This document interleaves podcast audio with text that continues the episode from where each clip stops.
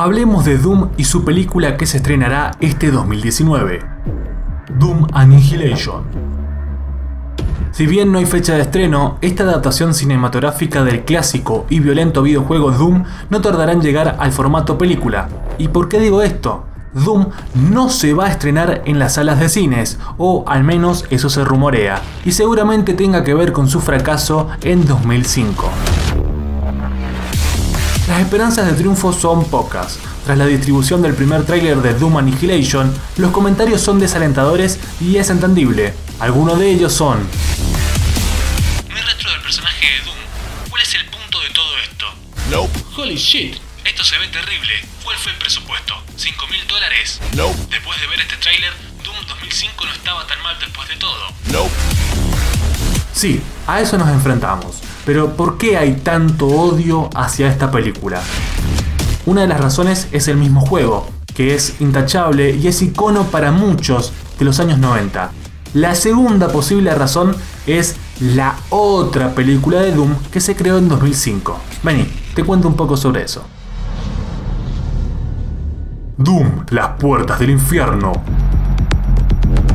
Hablemos de este fracaso cinematográfico estrenado en el año 2005 de la mano de Universal Pictures y dirigida por Andrzej Bartowiak. Desde ya el videojuego no cuenta con mucho argumento que digamos, unas cuantas pistolas y escopetas, una invasión venida del infierno y mucha sangre. Fuera de eso, no hay una historia muy trascendental en el videojuego. El filme cuenta con actores de alto rango, tales como Dwayne La Roca Johnson, Carl Jurman y Rosamund Pike, pero sinceramente ninguno encaja con la película y no por alguna mala actuación ni nada, sino por el simple hecho de que Doom es malo de por sí y no ayuda a ver con cariño a los actores y actrices. Empezando con el pie izquierdo, desde el minuto cero, la película falla en uno de los elementos básicos del juego, las criaturas. Cambiaron a los bicharracos demoníacos del infierno por un virus que convierte a las personas en criaturas feas y zombies. Sí, zombies. Creyeron que era buena idea. Dirigamos la mirada ya al film en sí. La película comienza como una extraña copia casi bizarra de la saga Aliens, donde el escenario principal, en vez de ser una nave, es un laboratorio en Marte y reemplazan a los aliens por bichos mal armados. Y como elenco eligen a los tres protagonistas que mencionamos anteriormente, junto a un elenco típico en este tipo de películas. El soldado novato, que es un cobarde, el sujeto que tiene armas por todos lados, al que matan de manera espectacular, etc. Otro de los puntos importantes es la mala actuación, que genera exceso de sustos y el falso avistamiento de criaturas que usan como técnica para mantenernos atrapados en la película. A eso sumale una mala iluminación y un guion realmente básico. Un desarrollo de personajes bastante malo rodea la película, tratando de explicar el misterioso pasado que tienen los personajes de los actores de Carl Urban y Rosamund Pike en el planeta rojo, algo que no nos interesa usan elementos como flashback para mostrar escenas del pasado traumático y bla bla bla bla bla. Bueno, a ver, eso no es interesante. Pero la Roca Johnson no se queda atrás. Su personaje es extremadamente plano. Es decir, no tiene ningún sentido lo que hace. Es como un soldado sin sentimientos, no sé, medio raro. En resumen, una película que avanza sin nada en especial, una trama simple, con el destino de sus personajes, el porqué del virus y sus consecuencias que no llaman la atención del público. Pero bueno, no todo es malo en la película.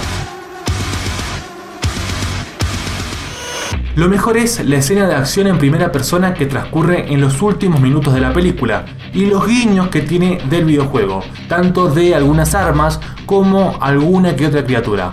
Ojo, no es exacto ni tampoco es muy directo, son pequeñas referencias escondidas por ahí. También otra de las cosas importantes es la mención de los miembros creadores de Doom, el videojuego. Es decir, en la película estos creadores del videojuego toman el papel de doctores, creadores de todo este tema del virus. Aún así, sigue siendo mala la película.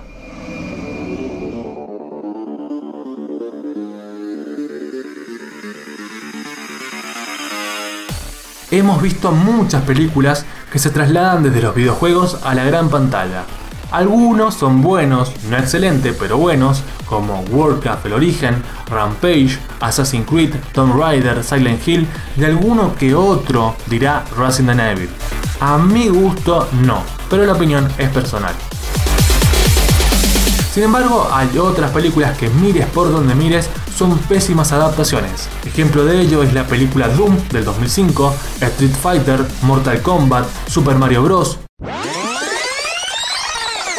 No, no es joda, realmente hay una película de Mario Bros.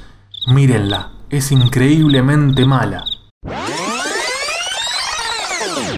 Y muchas otras más, como Hitman, House of the Dead, etc. ¿Y por qué se cree que fallaría esta nueva entrega de Doom? Básicamente porque está repitiendo los mismos pasos que la película Doom del 2005. Ya la trama en sí es errónea. La sinopsis para esta nueva entrega es la siguiente. Doom Annihilation sigue a un grupo de marines espaciales que responden a una llamada de socorro desde una base situada en la luna de Marte, solo para descubrir que ha sido invadida por unas criaturas demoníacas que amenazan con llevar el infierno a la Tierra. Si somos sinceros, Doom no es un videojuego para sacarle una historia muy jugosa. Como te dije anteriormente, la trama del juego es la de un soldado que se dirige a Marte, consigue muchas armas y mata a muchos monstruos infernales, y nada más. Pues la nueva película tendría que ser exactamente lo mismo.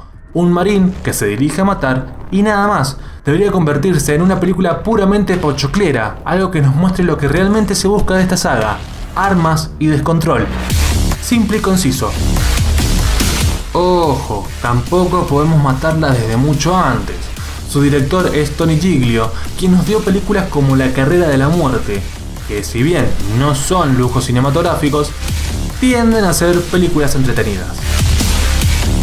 Pero algo que desalienta la bienvenida de este nuevo film es que los creadores de la franquicia de Doom y de Software publicaron en Twitter que no están envueltos en la creación de este film, por lo cual básicamente están diciendo, si sale mal, no estamos involucrados. Ellos no mantienen un control sobre el guion, sobre cómo se está haciendo la película. Y por tercero, no sabemos qué va a suceder realmente. Así que es todo un misterio. Y hasta aquí llegamos con este podcast dedicado a la película de Doom. Si te gustó, te invito a que revises mis otros podcasts e indagues en mi Instagram Dante Gutiérrez. Ahí podrás encontrar diversos contenidos. Muchas gracias y hasta el próximo podcast.